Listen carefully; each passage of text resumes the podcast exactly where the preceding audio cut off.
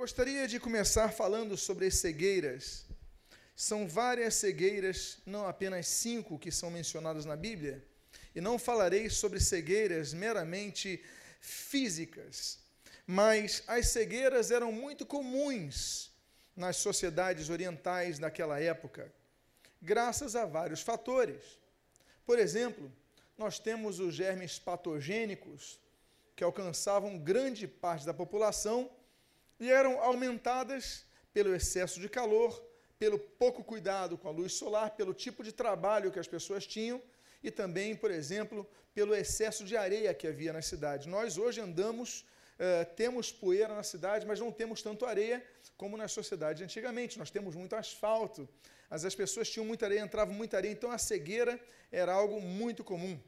Além disso, nós tínhamos o excesso de cegueira nas sociedades orientais, principalmente naquela época, pela insalubridade.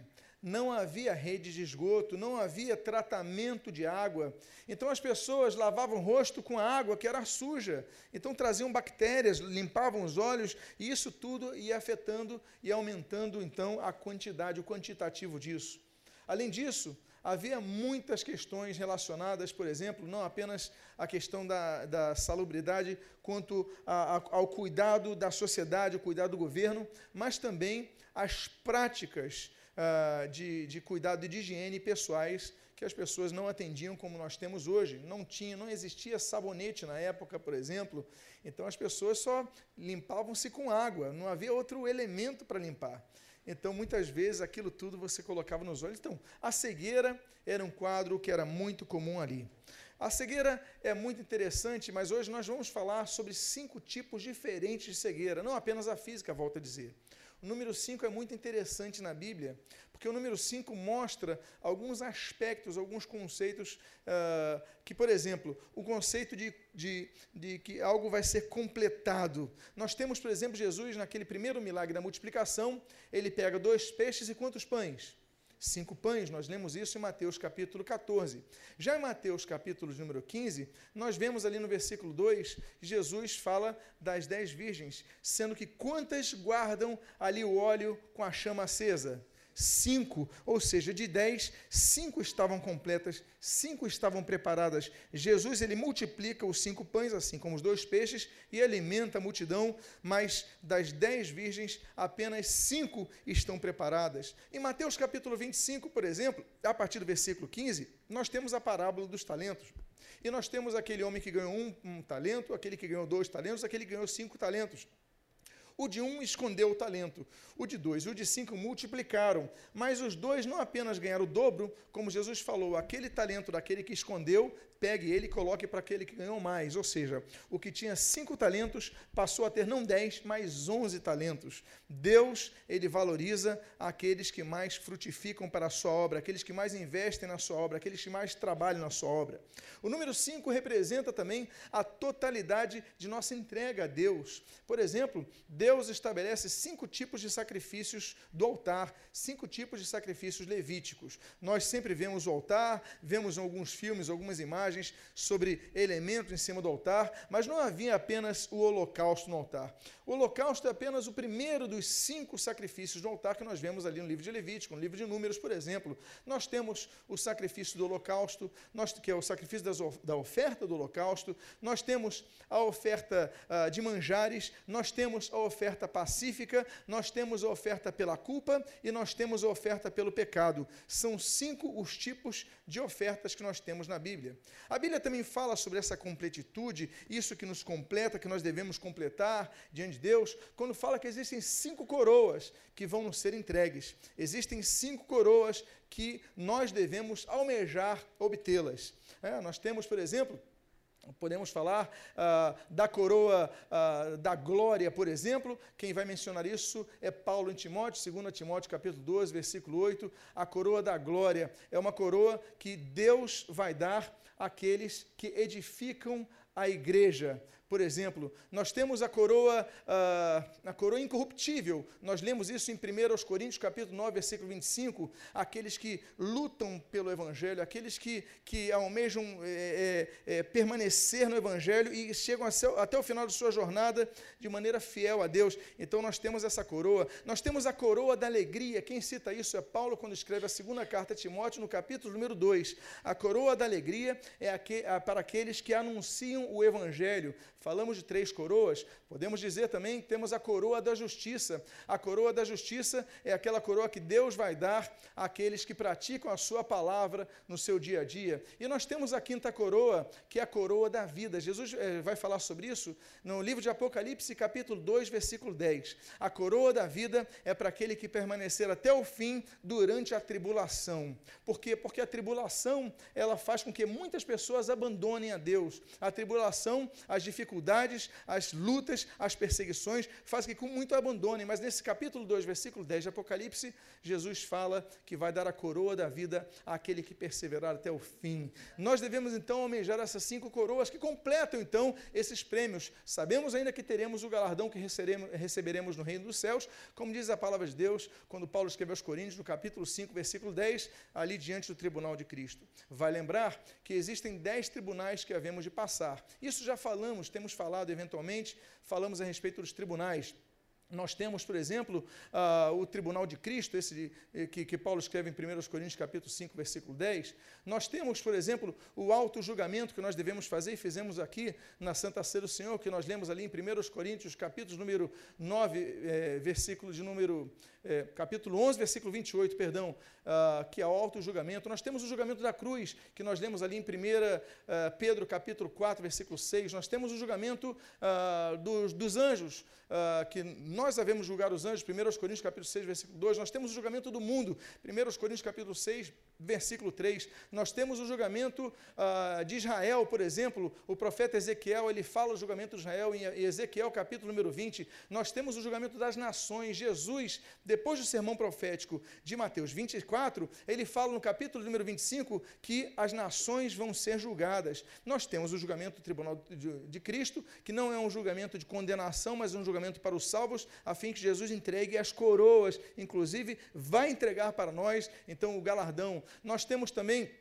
ah, o julgamento, que é o juízo final, que é o juízo to sobre todos que vão ser condenados, que é o, o grande trono branco, o juízo, o grande trono branco, ou o juízo final. Ali nós lemos isso em Apocalipse, capítulo número 20, versículos de número 11 a 14. Nós temos o julgamento de Satanás, no capítulo de Apocalipse, capítulo 20, versículo 10, Satanás será julgado. E o último julgamento, nós lemos em 1 Pedro, capítulo 4, versículo 17, pois o juízo começa pela casa de Deus. Deus vai estabelecer o juízo juízo sobre nossas vidas. Então nós vemos o número 5, nós vemos o número 10, eles completos nisso, e eu quero falar sobre cinco tipos de cegueira.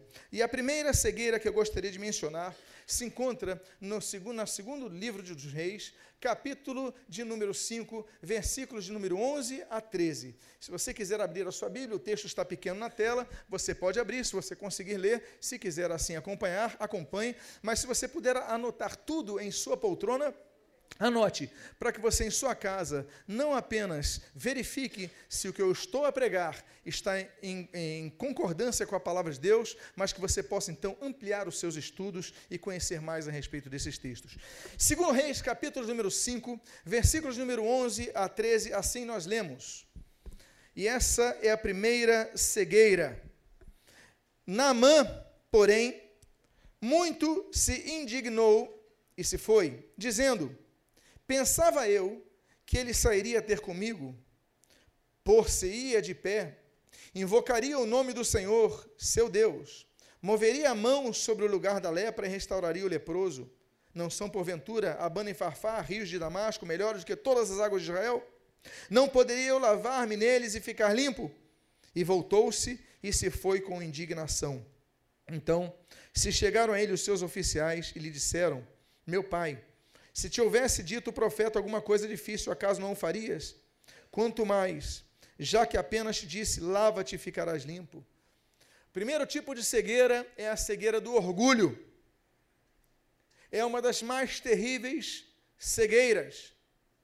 Naamã, o profeta falou para Namã: Olha, mergulha sete vezes no Rio Jordão e você vai ser curado da sua lepra. Esse general, esse comandante estava leproso. Naquela época, a lepra não tinha tratamento algum. Ser leproso significa estar condenado uma morte lenta, gradual e sofrível, porque o sofrimento aumentava. Partes do corpo vão morrendo aos poucos, vão sendo consumidos pelo próprio corpo e vão perdendo a sua força, interna e externamente. Era uma desgraça ter lepra. E esse homem então não tinha mais nada, senão obedecer o profeta a quem ele procurara. E o profeta falou: mergulha sete vezes no Jordão. Ele, quando vê o estado do Jordão, ele fica indignado. Eu pensei que o profeta ia levantar as mãos, ia dar uma palavra, ia curar, mas ele manda eu mergulhar sete, nem me atende, manda eu mergulhar sete vezes. E a Bíblia diz que esse homem ficou indignado, ia voltar para sua casa, ia voltar para morrer. Ele preferiu não se molhar no rio sujo, naquela região estava sujo o rio, do que ser curado. Há pessoas que estão passando por situações terríveis em suas vidas. Há pessoas que estão passando por situações calamitosas em sua vida, em suas vidas, mas não querem ajuda porque não querem se humilhar. Há pessoas que estão sofrendo e ouviram falar que Jesus é a solução. E eles dizem: Eu não vou numa igreja evangélica, eu não vou descer a isso, eu não vou me juntar com aquela gentinha, e você pega os conceitos e os preconceitos que se arvoram nas redes sociais, nas sociedades, e você então continua leproso, continua sofrendo, continua caminhando para a sua condenação, continua caminhando seu, com as suas correntes, nos seus grilhões, nos seus pés, triste, sem paz, nos vícios acorrentados, porque você não quer se humilhar. A Bíblia diz que Deus não faz acepção de pessoas quanto à salvação. Deus, ele alcança a todos para a salvação. A palavra de Deus diz em Tito, capítulo, Tito, capítulo 2, versículo 11: Pois a graça de Deus se manifestou salvadora a todos os homens, a toda a humanidade. Então a graça de Deus, ela é manifesta e visa alcançar e salvar o branco e o negro, o rico e o pobre, o culto e o inculto, o acadêmico e o desletrado, o indouto. A graça de Deus visa alcançar o homem e a mulher, a graça de Deus visa alcançar a toda a humanidade.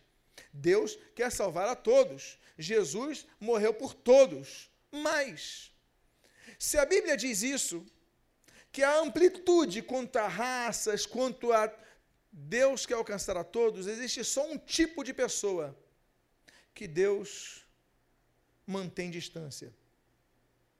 Não é o negro, não é o branco. Não é o rico, não é o pobre. Não é o culto, não é o inculto.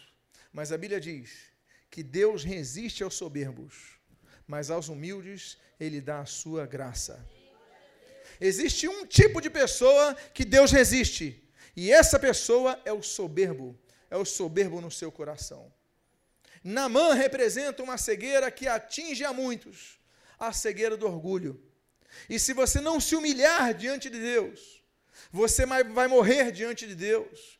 Você vai morrer cego, você vai morrer pobre na miséria espiritual, você vai morrer nu, você vai morrer sem nada. Nada do que você tem vai para a eternidade. Eu quero dizer para você, que você possa lutar contra o seu orgulho, porque Jesus te trouxe aqui, te está fazendo ouvir essa mensagem para que você rompa com isto. Eu quero falar sobre um segundo tipo de cegueira. Esse segundo tipo de cegueira é a que nós encontramos no Evangelho segundo Lucas, capítulo de número 18. Assim nós lemos a partir do verso 18 ao verso 23. Então, um dos doze, chamado Judas Iscariotes, indo ter com os principais sacerdotes, propôs: Que me quereis dar, e eu vou-lo entregarei? E pagaram-lhe trinta moedas de prata, e, desse momento em diante, buscava ele uma boa ocasião para o entregar. O segundo tipo de cegueira é a cegueira da ganância. O problema de muitos é quando eles começam a mudar relacionamentos, padrões comportamentais, começam a torcer a ética, começam a ignorar a educação recebida ao longo da vida por ganância. A cada dia, nós lemos nos jornais sobre a corrupção que tem graçado o nosso amado país, o nosso amado Brasil. A cada dia, partidos políticos que antes se arvoravam como os defensores da ética, já não podem mais falar nada a respeito, porque de alto a baixo se vê corrupção. Não existe mais as bandeiras de direita, esquerda ou centro. O que nós vemos hoje é um lastro de corrupção em todas as bandeiras ideológicas, em todas as bandeiras partidárias. Por quê? Porque a corrupção não é um problema ideológico. A corrupção é um problema no caráter da pessoa. O problema da pessoa é a construção interna dela, e não a instrução acadêmica ou ideológica que ela aprendeu um dia a ler um livro ou a entrar numa sala de aula. É o que está dentro dela que vai formatar essa pessoa. A Bíblia fala de homens justos, a Bíblia fala de homens injustos. Nós temos homens, inclusive, que pegavam armas. Jesus escolhe um zelote que andava com a sua sica na sua guardado ali na sua cintura para ser um dos discípulos mais maravilhosos que já a história já teve. E aí Jesus chama pessoas do partido dos Zelotes. Jesus chama médicos, Jesus chama pescadores. A grande questão é o interior da pessoa, das pessoas. E Judas? Jesus chamou Judas. Esse homem, nascido naturalmente em Judá, pelo que o nome aponta, um dos nomes mais comuns de Israel, tanto é que ele era chamado Judas Iscariotes, ou seja, Judas da cidade de Cariontes, né? Judas Iscariotes. Ele é um homem, e que significa ajudar, ele é um homem que anda com Jesus, que ouve Jesus, que aprende com Jesus, que testemunha os milagres de Jesus, mas é um homem que vende a amizade de Jesus por 30 moedas de prata. Há muitas pessoas que podem querer malhar Judas uma vez por ano, mas que fazem a mesma coisa com Jesus. É só começar a falar mal da igreja que você se omite a defender a igreja. E muitas vezes as pessoas começam a criticar a igreja e você entra num bojo e você começa a jogar pedras também. Por quê? Porque Judas, ele queria se livrar do que a multidão estava preparando. Ele viu que Jesus já não tinha apoio político para se manter. Ele viu que a qualquer momento iam pegar Jesus. Ele quis então aproveitar aquele momento para ter uma vantagem financeira. Entregar a Jesus. Há pessoas que têm servido a Jesus, mas nos cultos levantam seus braços e louvam a Deus. Nos cultos eles leem a Bíblia, carregam a Bíblia, mas quando começam a, a, a, a, se juntar para atacar o Evangelho, você começa a se juntar com essas pessoas. Aí nos lembramos do primeiro salmo do primeiro dos cinco rolos do livro de Salmos, o Salmo número um, que fala daquele que não se assenta na roda dos escarnecedores. Nós devemos fugir desse tipo de ambiente, nós devemos combater, não podemos ser omissos. O problema de muitos cristãos é que muitas vezes eles não declaram, mas eles se omitem na hora de defender. Se você ama, você deve defender. Então, esse é um tipo de cegueira que tem afligido a muitos cristãos. Se estão atacando a igreja, defenda a igreja de Cristo. Se estão atacando o corpo de Cristo, entenda, estão atacando a você. Então você deve defender o corpo de Cristo. Estamos numa época que nós queremos agradar a todos. Não, não vamos agradar a todos. Temos posturas firmes. Hoje em dia nós somos taxados de intolerantes porque temos uma posição firme contra o homossexualismo.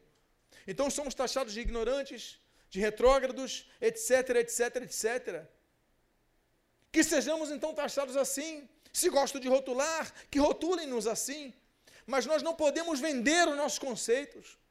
Nós defendemos, devemos defender a Deus e a Sua palavra. Devemos ser um povo da Bíblia que não apenas lê a Bíblia, mas que viva a Bíblia.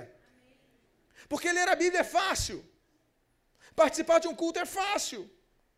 Mas vivermos a Bíblia significa defendermos a palavra de Deus.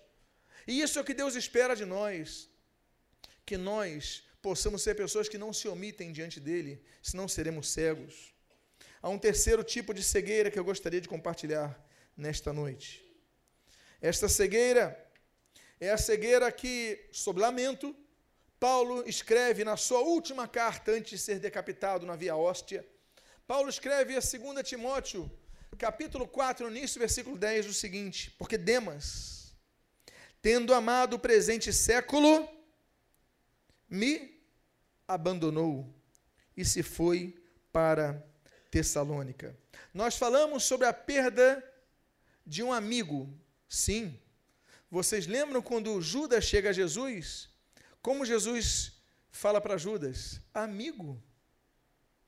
Jesus considerava Judas Iscariotes amigo. Amizade é algo que se nutre com o tempo. Você não começa a ser amigo de alguém que você não compartilha nada. Com amigo você compartilha, com amigo você se abre, com amigo você coloca seus projetos, e um amigo traiu Jesus. Nós temos aqui um companheiro de Paulo. Não sabemos se ele era amigo, mas sabemos que ele era companheiro. Paulo contava com ele.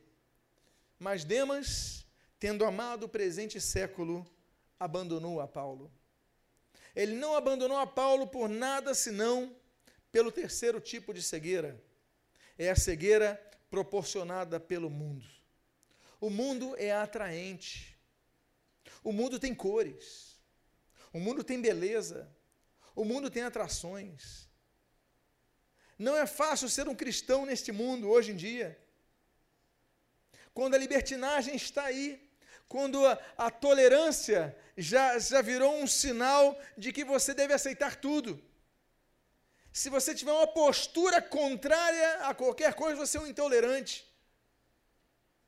Então você começa a ver essa questão. Eu, nessa Eurocopa, naturalmente, além de torcer por Portugal, eu, como muitos brasileiros, torcemos pela Islândia um país minúsculo. Tem mais vulcões que jogadores de futebol. Um país gelado, daí o nome Iceland, quase na Groenlândia. E todos torcendo. E uma coisa que sempre me chamou a atenção na Islândia é que esse país tinha uma população com 90% de evangélicos luteranos. Cada 10 islandeses, um era da igreja luterana. Eu sempre aprendi isso. Mas o que me chamou a atenção quando eu estava estudando sobre a Islândia essa semana é que a Igreja Nacional Islandesa ela elegeu como sua presidente uma bispa que nada mais é do que uma lésbica declarada. A líder da igreja islandesa é lésbica. Nós caminhamos para a Suécia onde desde o ano 2000 a igreja luterana deixou de ser uma igreja estatal obrigatória, mas ainda assim grande parte dos suecos são luteranos. E foi votado, há três anos atrás, que os pastores homossexuais podiam viver nas paróquias, nas casas pastorais, junto às paróquias luteranas, com seus pares homossexuais. O que é isso, meus amados irmãos? senão o arvorar-se dos tempos do fim. Quando a igreja se prostitui, quando a igreja deixa de ser a luz do mundo que deve brilhar o Evangelho de Cristo e se torna uma religião como qualquer outra. E o pior, tem muito cristão que está entrando nessa. Estão cegos como Demas pelo presente século. São cegos pelas luzes da sociedade são cegos pela moda. Então, se é moda você fazer tatuagem no meio do, do olho, você vai começar a fazer isso? Você segue qualquer coisa que dizem? Ou você tem um conceito alicerçado na palavra? Há coisas que não são negociadas. Pessoas de caráter não negociam seus princípios. E nós temos o princípio de sermos sal na terra e luz no mundo. O sal era importante não por salgar o alimento apenas, como é a função de hoje, mas naquela época não havia geladeira. Então você guardava os alimentos perecíveis no meio de sal. Ou seja, ela tinha uma função adicional, proteger contra a podridão, proteger contra os, as, as comidas estragarem, preservar o alimento. Então, meus amados irmãos, Demas abandona por causa da cegueira do presente século. E eu quero dizer a você que Deus abra os seus olhos para você não ser cego assim. E era por causa da moda. Todo mundo acha bonitinho a droga, você vai experimentar a droga. Todo mundo acha bonitinho o homossexualismo, você fala, é apenas uma opção. Você acha bonitinho isso, acha bonitinho aquilo, você acha bonitinho roubar, você acha bonitinho. E você começa a achar tudo bonitinho demais. E daqui a pouco, onde estão os teus princípios? Não negocie teus princípios. Não abandone nada neste mundo. Há um quarto tipo de cegueira que eu gostaria de compartilhar, que é uma praga do presente século. Nós lemos em 1 Samuel, capítulo número 13, do versículo 8 aos 14, diz assim: Esperou Saul sete dias, segundo o prazo determinado por Samuel. Não vindo, porém, Samuel a Gilgal, o povo se foi espalhando dali. Então disse Saul: Trazei-me aqui o holocausto e ofertas pacíficas. E ofereceu o holocausto. Mal acabara ele de oferecer o holocausto, eis que chega Samuel. Saul lhe saiu ao encontro para o saudar. Samuel perguntou: O que fizestes? Respondeu Saul: Vendo que o povo ia se espalhando daqui, e que tu não vinhas nos dias aprazados, e que os filisteus já se tinham ajuntado em Miquimais, eu disse comigo: Agora descerão os filisteus contra mim a Gilgal, e ainda não obtive a benevolência do Senhor. E, forçado pelas circunstâncias, oferecia holocaustos. Então, disse Samuel a Saul: Procedestes neciamente em não guardar o mandamento que o Senhor, teu Deus, te ordenou. Pois teria agora o Senhor confirmado o teu reino sobre Israel para sempre. Já agora não, não subsistirá o teu reino. O Senhor buscou para si um homem que lhe agrada e já lhe ordenou que seja príncipe sobre o seu povo, porquanto não guardaste o que o Senhor te ordenou. A cegueira de Saul é a cegueira da ansiedade. É o mal desse século. A nossa sociedade já não lê um texto muito longo. Nós nos acostumamos a ler posts rápidos, informações muito rápidas. Nós nos acostumamos a escrever textos de até 144 caracteres que devem informar tudo. Nós temos um controle remoto. Nós somos de uma geração que não consegue assistir um filme de duas horas, porque daqui a pouco a gente muda para buscar outra opção. Somos da geração Netflix, depois da geração Blockbuster, que já foi também um avanço. Nós não temos mais paciência. Tudo tem que ser muito rápido, senão nós mudamos de canal. Eu cresci numa época que havia quatro canais. Alguns são dessa época. Canal 4, a gente não chamava de Globo, a gente chamava de Canal 4. Era Canal 4, Canal 6, Canal 7 e Canal 11. Depois veio 9. Hoje em dia nós temos 200 canais na televisão. Estados Unidos, há pouco tempo eu estava vendo lá o controle remoto, 1.200 canais à disposição. Eu falei, não dá nem. Só de canal coreano havia uns 30. Canais coreanos. Como? E você vai trocando. Aí eu achei um, falei, opa, achei aqui um culto, um canal evangélico, eu vou lá, estou assistindo, falei, é, tá mais ou menos, vamos mudar para outro. Aí mudei para outro. Aí, é, o louvor está meio fraco, vou mudar para outro. Em coisa de segundos, eu procurei aí umas 10 opções de um culto para assistir, eu não assisti nenhum. Parei depois num. Eu falei, meu Deus, eu sou muito ansioso. Mas eu sou dessa geração. É a geração chamada geração pós-moderna. Nós somos dessa geração que não tem paciência para nada, para aguardar. É por isso que, como foi pregado aqui na quarta-feira passada para o servo do Senhor, ele falou algo que me chamou atenção e o pastor mencionou hoje aqui. Ele falou que antigamente você acordava de madrugada, ansioso, às vezes triste, preocupado com algo, e você ia, dobrava seus joelhos e orava. Hoje você acorda preocupado, ansioso e triste, e você vai para o Facebook e botar assim, hashtag ansioso. Estou chateado. Você não fala com Deus, você fala com centenas de pessoas. Por quê? Porque você não tem mais paciência de orar. Porque a resposta de Deus nem sempre vem audível no mesmo momento. Não vem em texto é, escrito para você no celular. Deus não vai mudar a sua forma de relacionar-se consigo. Então, nós devemos resgatar e dominar a ansiedade. Diga para a pessoa que está do seu lado: domine a sua ansiedade.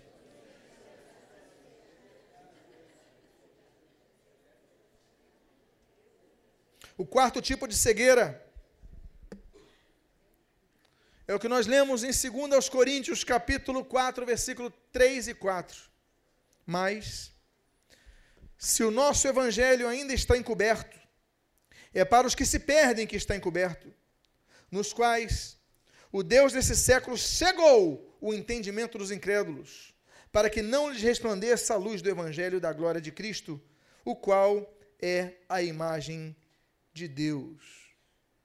Nós não entendemos porque muitas vezes as pessoas pregam para alguém e esse alguém não presta atenção. Houve uma, uma peça chamada O Inimigo, do grupo teatral GV, que falava muito disso. Nós vamos trazer ele de novo em breve. Estão lançando um livro, vamos lançar aqui.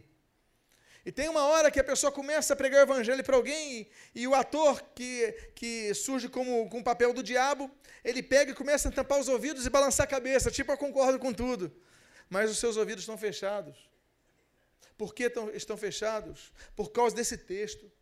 A Bíblia diz que nós vivemos num mundo espiritual. Satanás envia seus agentes para cegar os nossos olhos espirituais, como escamas nos nossos olhos. Nós não conseguimos enxergar a nossa realidade espiritual. Nós não conseguimos enxergar como nós estamos distantes da vontade de Deus. Nós não conseguimos enxergar como nós precisamos de pedir perdão pelos nossos pecados.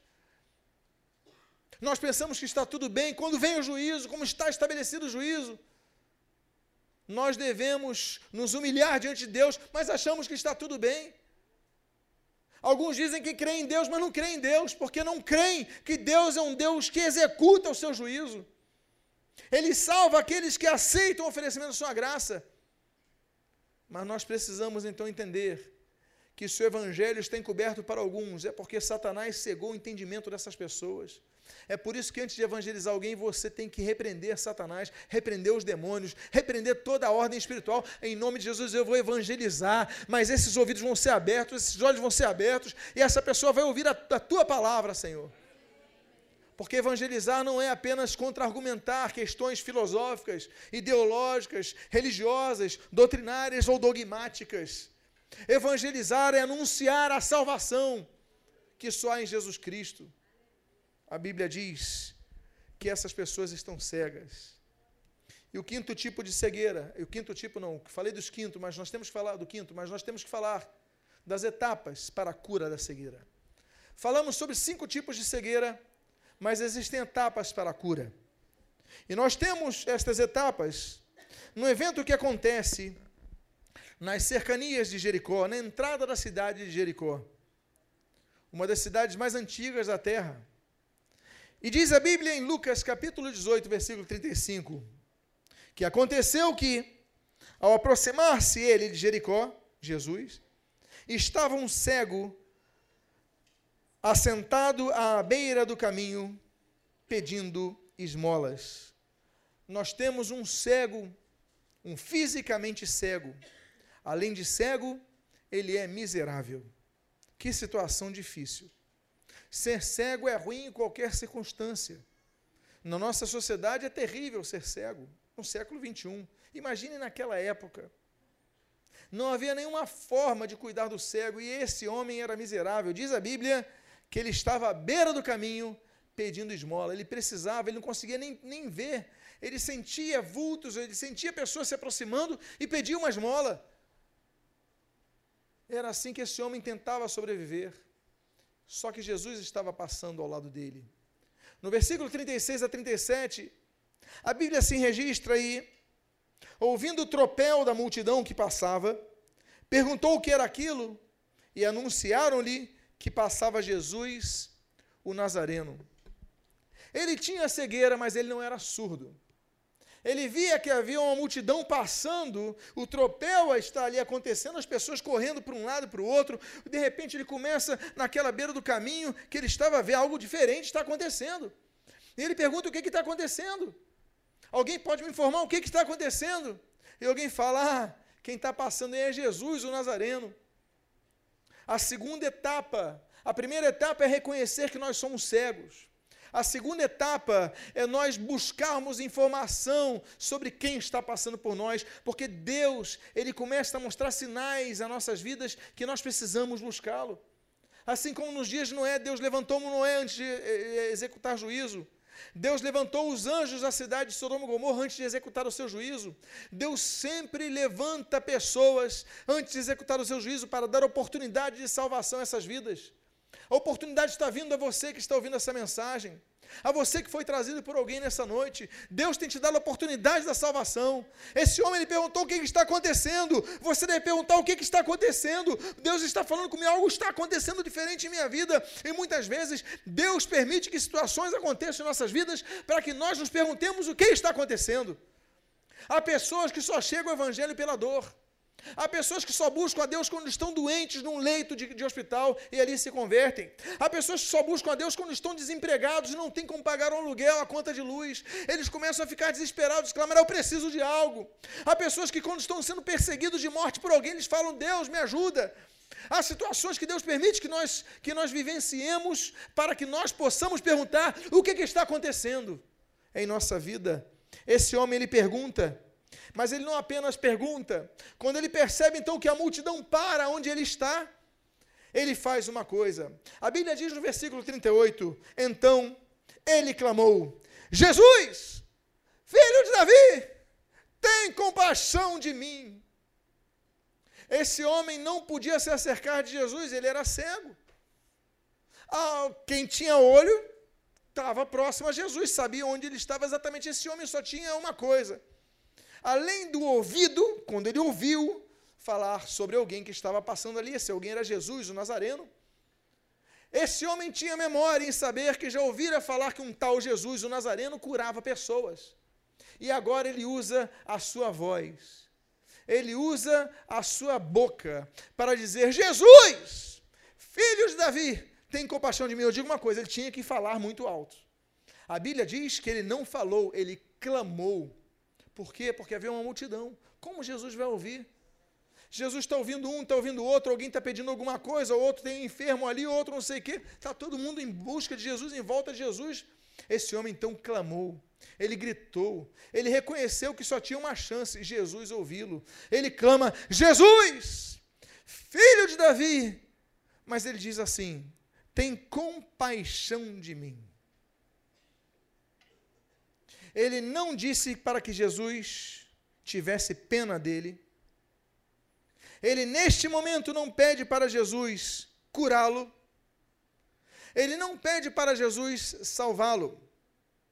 Ele pede para que Jesus se compadecesse dele. Compaixão é uma palavra que denota a junção de dois termos: com paixão. Paixão é sofrimento. O apaixonado é aquele que está sofrendo de amor. Isso é paixão. A paixão de Cristo é o sofrimento de Cristo por uma causa. Ele tem paixão, ele tem sofrimento, ele tem dor, dor por uma causa, não enxergar.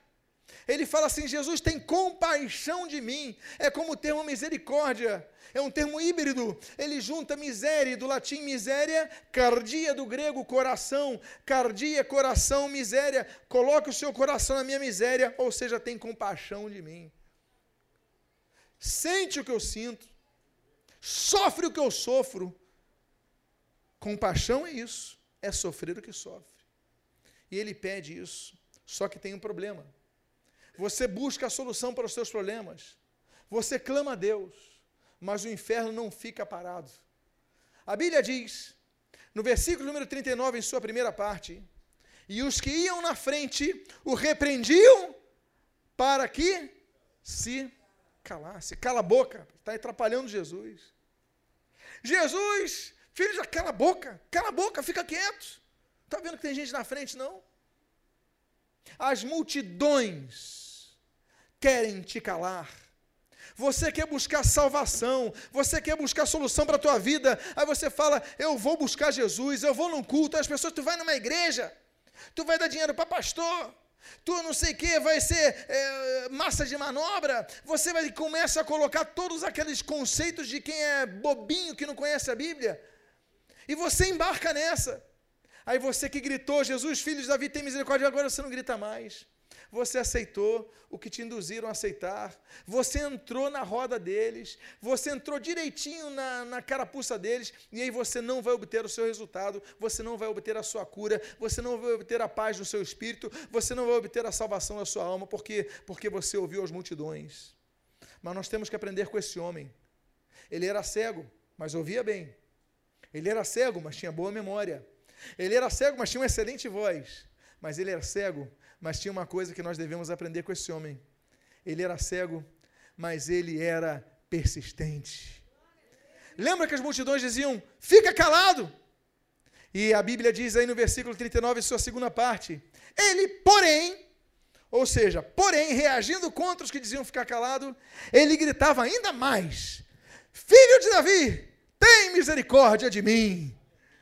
As multidões tentaram calar ele. Você não vai conseguir é, resgatar a sua família. Você não vai conseguir sair desse vício. Você está nesse vício há muitos anos. Você não vai conseguir é, terminar essa, essa questão. Você não vai conseguir isso, não vai conseguir aquilo. Deus não vai te dar isso. Mas você continua dizendo: Jesus, tem misericórdia de mim. Porque eu vou conseguir resgatar minha família. Eu vou conseguir romper com esse vício. Eu vou conseguir re restaurar minha vida. Eu vou conseguir sair da mendicância. Eu vou conseguir um emprego melhor. Eu vou conseguir concluir uma faculdade, eu vou conseguir realizar meus sonhos, porque Deus tem misericórdia de mim. Eu não tenho conseguido, porque eu não tenho tido forças em mim, mas tu tens a força para me levantar. Eu quero dizer para você que muitas coisas que você não alcança é por causa que você ouve demais as pessoas que estão do seu lado. É aquela pessoa que desiste de algo porque alguém falou que não ia conseguir. Não, eu vou abrir um comércio nessa crise. Eu vou abrir outra escola, eu vou, vou para outra escola fazer outra escola. Nessa idade você está muito velha para isso. Eu vou voltar à faculdade. Ué, você já desistiu três vezes, por que, que você vai voltar? Nós ouvimos vozes que desanimam a todo tempo. E pessoas querem é, minar os nossos sonhos, muitas vezes por inveja, mas muitas vezes são pessoas manipuladas pelo diabo para você não alcançar seus sonhos. Esse homem tinha um sonho, ele queria ver, ele sabia que Jesus podia curar, ele clamou a Jesus, mas as multidões não tiveram misericórdia dele. Para as multidões, esse homem tinha que morrer cego e miserável. Mas Jesus, ele ouve o clamor daquele que o busca. As multidões podem tentar te calar, mas eu digo para você: persista e persevere, porque o teu milagre vai acontecer. Diga para a pessoa que está do seu lado: persevere, porque o teu milagre vai surgir. Persevere, meu irmão. Não dê ouvidos às pessoas. Clame a Jesus. Diga para a pessoa que está do seu lado: não dê ouvidos a ninguém. Clame a Jesus. Clame a Jesus, clame a Jesus. Sabe por quê? Porque quando você clama a Jesus, nós lemos no versículo número 40, na sua primeira parte, então parou Jesus e mandou que lhe o trouxessem. Alguém pode parar Jesus? Teoricamente, nós diríamos assim: ninguém pode parar Jesus, mas esse cego para Jesus. O diabo não pode parar Jesus. Jesus ele diz que as portas do inferno não prevalecerão contra a igreja, não podem parar Jesus e a sua obra. Mas tem um sujeito que a gente não sabe nem o nome, que ele para Jesus. O cara não era doutor, o cara não era rico, o cara era um mendigo e cego miserável que nem estava perto, por isso que ele clamava. Ele lutava contra as outras vozes. Mas Jesus ouviu. Jesus não despreza o quebrantado de coração. Esse ele não rejeita. Você pode clamar a Jesus, porque o clamor deste homem, ah, esse é o segredo. O segredo desse homem é que ele não clamou com a sua voz, não pense nisso. Ele clamou com coração. Ele falou: Jesus, tem misericórdia de mim, essa é a minha única chance. Jesus está passando por aqui. Jesus não voltaria a passar por Jericó nunca mais. Era a última oportunidade desse homem. Ele falou: Jesus, filho de Davi, tem compaixão de mim. Ele gritou não com a voz, ele gritou com o coração. E Deus não rejeita um coração quebrantado. Ele não rejeita um coração quebrantado. Ele não rejeita o teu coração quando clama a Ele quebrantado. Ele atende o teu clamor. A Bíblia diz: Jesus parou. Jesus parou, Jesus parou, Ele vai parar para atender o teu clamor, Ele vai parar para te ouvir, Ele vai parar para buscar a solução do teu problema, porque Jesus, Ele não despreza um coração quebrantado. Jesus não parou apenas. Jesus não apenas parou, mas Jesus, Ele disse: tragam Ele para aqui. Vocês lembram que as multidões disseram: Cala a boca. Jesus falou: Vem para o meu lado. As pessoas podem tentar te distanciar do teu milagre, mas Jesus, quando manda, ah, todos obedecem. Ele vai te tirar de lá do meio, ninguém nota você. Nem a tua família nota você, o seu problema. Nem os teus filhos, nem os teus pais, nem os teus amigos eles dão atenção para o teu problema. Mas Jesus, ele não apenas ouve, ele para e ele te chama. E o texto continua dizendo: E tendo ele chegado, perguntou-lhe: Que queres que eu te faça? Respondeu ele: Senhor, que eu torne a ver. Que pergunta é essa? Que pergunta é essa? Que queres que eu te faça? Esse homem foi claro, rápido e objetivo. Eu quero ver. Há questões que nós não conseguimos porque nós não oramos. Nós simplesmente falamos assim: Deus já sabe de tudo, eu não vou orar. Mas nós temos que declarar. Nós temos que falar. Quando Jesus ele falava, as coisas aconteciam. Quando Deus disse haja luz, houve aquela explosão do Big Bang. Uma questão de microsegundos, há uma explosão densa de um material de energia pura. Einstein vai descobrir que essa energia com a massa, ela vai transformar-se, ela vai se expandir. Einstein vai dizer que o universo continua se expandindo. Aquela criação explode, surge o universo, a luz, e Deus então, pela manifestação do teu poder, do seu poder, perdão, dá ordem e ali manifesta a criação de todas as coisas. Pela palavra de Deus, todas as coisas foram criadas. Por isso que a Bíblia diz em Romanos capítulo número 11: se com a tua boca confessares, nós devemos confessar com a nossa própria boca que Jesus é o Senhor. Nós devemos confessar. Você não ora, nós aprendemos aqui a orar. Jesus falou: que queres que eu te faça? Você que vai no hashtag estou triste, você tem que dobrar o teu joelho e falar: Deus, eu estou triste. Você deve dedicar mais tempo a Deus do que uma comunidade de pessoas que não estão nem aí para você. Dizem são amigos porque estão distantes, mas Deus está do teu lado em todo momento. Deus conhece o teu coração. Deus está onde teus amigos nunca estarão. Deus está presente para solucionar e Jesus pode solucionar o problema quando ninguém pode solucionar. Então, gaste menos tempo em rede social e mais tempo com Deus. Quando você tiver uma preocupação no seu coração. E aí nós vemos versículo 42 e o início do versículo 43. Então, Jesus lhe disse: Recupera a tua vista. a tua fé te salvou. Ele pediu quantas coisas? Uma. Ele ganhou quantas coisas? Duas. Ele ganhou a vista e ele ganhou a visão espiritual. Ele ganhou a visão física, ele ganhou a visão espiritual. Ele ganhou a saúde física, ele ganhou a saúde espiritual. Ele ganhou uma perspectiva de uma vida melhor na terra, mas ele ganhou a melhor perspectiva que a vida eterna ao lado do Pai. Ele foi salvo por Jesus. E o que eu acho interessante é que ele em nenhum momento disse que tem fé. Mas o ato dele mostrou que ele tinha fé. Quando ele clamou diante das multidões que mandavam calar, ele falou: A tua fé te salvou. E imediatamente, diz a Bíblia, tornou a ver e seguiu glorificando a Deus. Você que é curado dessa cegueira por Deus, você deve glorificar a Cristo em sua vida. João Calvino ele dizia que há muitas formas de nós glorificarmos a Deus. Sendo luz da terra, nós glorificamos a Deus. Sendo bons profissionais, nós glorificamos a Deus. Calvino dizia então que um bom marceneiro ele glorifica a Deus quando faz o teu, seu trabalho com excelência. Um banqueiro que administra bem glorifica a Deus. Um comerciante glorifica a Deus. Um juiz, quando age com justiça, ele glorifica a Deus.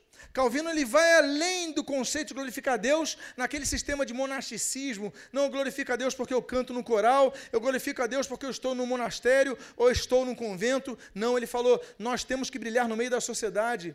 A revolução calvinista ali em Genebra, ela vai mudar o conceito da Europa quando mostra que nós podemos glorificar a Deus através dos nossos atos. Nós temos que glorificar a Deus nos nossos trabalhos, não apenas nos nossos cultos. Nós temos que glorificar a Deus em nosso, em nosso emprego, em nossa faculdade, e não apenas quando nós estamos no meio dos irmãos. Nós glorificamos a Deus. Por isso que ele fala sempre, só lhe a glória. Tudo vá para a glória exclusiva de Deus.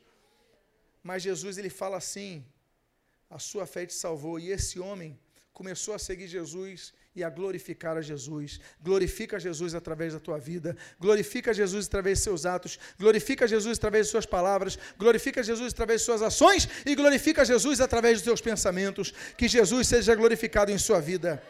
Mas eu quero dizer que eu não vou encerrar com esse texto, porque falta um texto apenas para encerrar essa mensagem. E esse texto, o derradeiro desta noite, ele assim diz: E também todo o povo, vendo isto, dava louvores a Deus. As pessoas que não te entendem hoje, amanhã vão glorificar a Deus pela tua vitória. Vocês lembram que as multidões mandaram ele se calar? Fica quieto. Vocês lembram disso? Mas essas mesmas multidões, quando viram o milagre, começaram a glorificar a Deus. O que, que nós aprendemos com isso? Aquela pessoa que está te perseguindo hoje, quando ver a tua vitória, vai começar a ver, tem algo diferente nessa pessoa, Deus está com ela. Essas pessoas que te perseguem, essas pessoas que te agridem, essas pessoas que são contra você, essas pessoas que te escarnecem, essas pessoas que te ridicularizam, amanhã vão glorificar a Deus através da sua vida. Aquelas pessoas que diziam, essa pessoa não vai dar em nada, você vai crescer, e as pessoas vão ter que dizer assim: glória a Deus, porque Deus é com ela. Eu quero esse Deus. Porque quando a glória de Deus se manifesta numa vida, essas vidas são obrigadas a reconhecer que sem Deus nada somos, mas com Deus nós tudo podemos fazer. Vamos ficar de pé nesse momento. Eu convido você a ficar de pé e a fechar os seus olhos, porque eu tenho um convite muito especial a fazer nesta noite. Então fique com os olhos fechados. Eu, na verdade, vou fazer dois convites nesta noite. O primeiro convite que eu tenho a fazer nesta noite Todos de olhos fechados estão aqui. Eu peço essa gentileza a todos de olhos fechados. O primeiro convite que eu quero fazer é a você que quer entregar a sua vida ao Senhor Jesus. A você que tem seguido a Jesus de longe, mas não tem compromisso com Deus. Ou a você que se afastou do Evangelho. Se você é uma dessas pessoas, todos de olhos fechados agora, eu peço que você levante a sua mão agora em nome de Jesus. Quem aqui quer um compromisso com Cristo nessa noite? Que anda afastado ou que anda distanciado? Levante sua mão bem alto para que nós possamos ver. Deus abençoe essa jovem, Deus abençoe essa moça, Deus abençoe essa jovem aqui no meio. Há mais alguém, Deus abençoe essa senhora aqui à minha direita. Há mais uma vida para Jesus. Pode abaixar seus braços, vocês que levantaram seus braços, pode abaixar os seus braços. Há mais uma quinta vida para Jesus nesta noite. Onde está essa quinta vida para Jesus nesta noite? Eu não posso eu não posso transformar a sua vida, mas Jesus pode transformar a sua vida. Eu não posso fazer um milagre pela sua vida, mas mas Jesus pode fazer um milagre na sua vida. Você foi trazido nesse local não por um convite de alguém, mas foi trazido porque Deus tinha um propósito em você estar aqui ouvindo essa palavra. Há mais uma vida para Jesus nesta noite. Onde está essa outra vida para Jesus? Eu sei que há mais uma vida para Jesus nessa noite. Eu quero dizer a você: Deus abençoe aquela jovem à minha esquerda. Pode baixar seu braço em nome de Jesus. Eu quero fazer um convite a vocês que levantaram os seus braços, que vocês possam sair dos seus lugares, virem aqui à frente. Se quiserem dobrar os joelhos diante desse local, aqui é um local para você dobrar os seus joelhos. Se você puder, faça isso. Se não puder, venha aqui à frente, mas saia do seu lugar, saia do seu lugar, jovem. Vocês aí do meio, podem sair do seu lugar, vocês que levantaram os seus braços, podem vir aqui à frente. Você, senhora, vem aqui à frente, que levantou seu braço. Jesus lhes trouxe nesta noite aqui com um propósito. O propósito é transformar a vossa vida. O propósito é restaurar a vossa vida vida e o propósito é curar a vossa cegueira. Isso podem ser dos seus lugares. Se alguém não levantou o braço, mas quer vir, pode vir aqui à frente, porque hoje é noite de transformação de vidas. Hoje é noite de conversão. Hoje é noite de salvação. Hoje é noite de festa. Hoje é noite de alegria. Hoje é noite de vitória. Hoje é noite de conquista. Hoje é noite em que Jesus é glorificado através de vidas que são transformadas. Amados irmãos que vieram aqui à frente, eu quero fazer uma oração com vocês. Eu quero então incentivar a vocês a repetirem essa oração comigo. Alguns dizem, eu não sei orar, então eu vou fazer uma oração e vocês possam repetir comigo com a vossa própria boca, a vossa própria voz. Faça essa oração, Senhor Jesus. Isso, abre a sua boca, fala assim: Senhor Jesus, eu te agradeço pelo teu amor por minha vida. Eu te agradeço porque o Senhor não desistiu de mim. Outras pessoas desistiram, mas o Senhor nunca desistiu de mim. Eu te agradeço, porque me estendestes a tua mão nesta noite, e eu aceito o teu convite. Eu declaro com a minha própria voz que eu me arrependo dos meus pecados e entrego a minha vida exclusivamente a Jesus, o meu Senhor e Salvador abençoa a minha vida, me enche do teu Espírito Santo e da tua paz. E eu te agradeço em nome de Jesus. Vamos estender nossas mãos e vamos orar por essas vidas. Pai amado, em nome de Jesus, abençoa essas vidas, essas cinco vidas que vieram para Jesus nesta noite, estas cinco vidas que foram tocadas pelo Teu Espírito Santo. Pedimos, Pai, perdoa os seus pecados.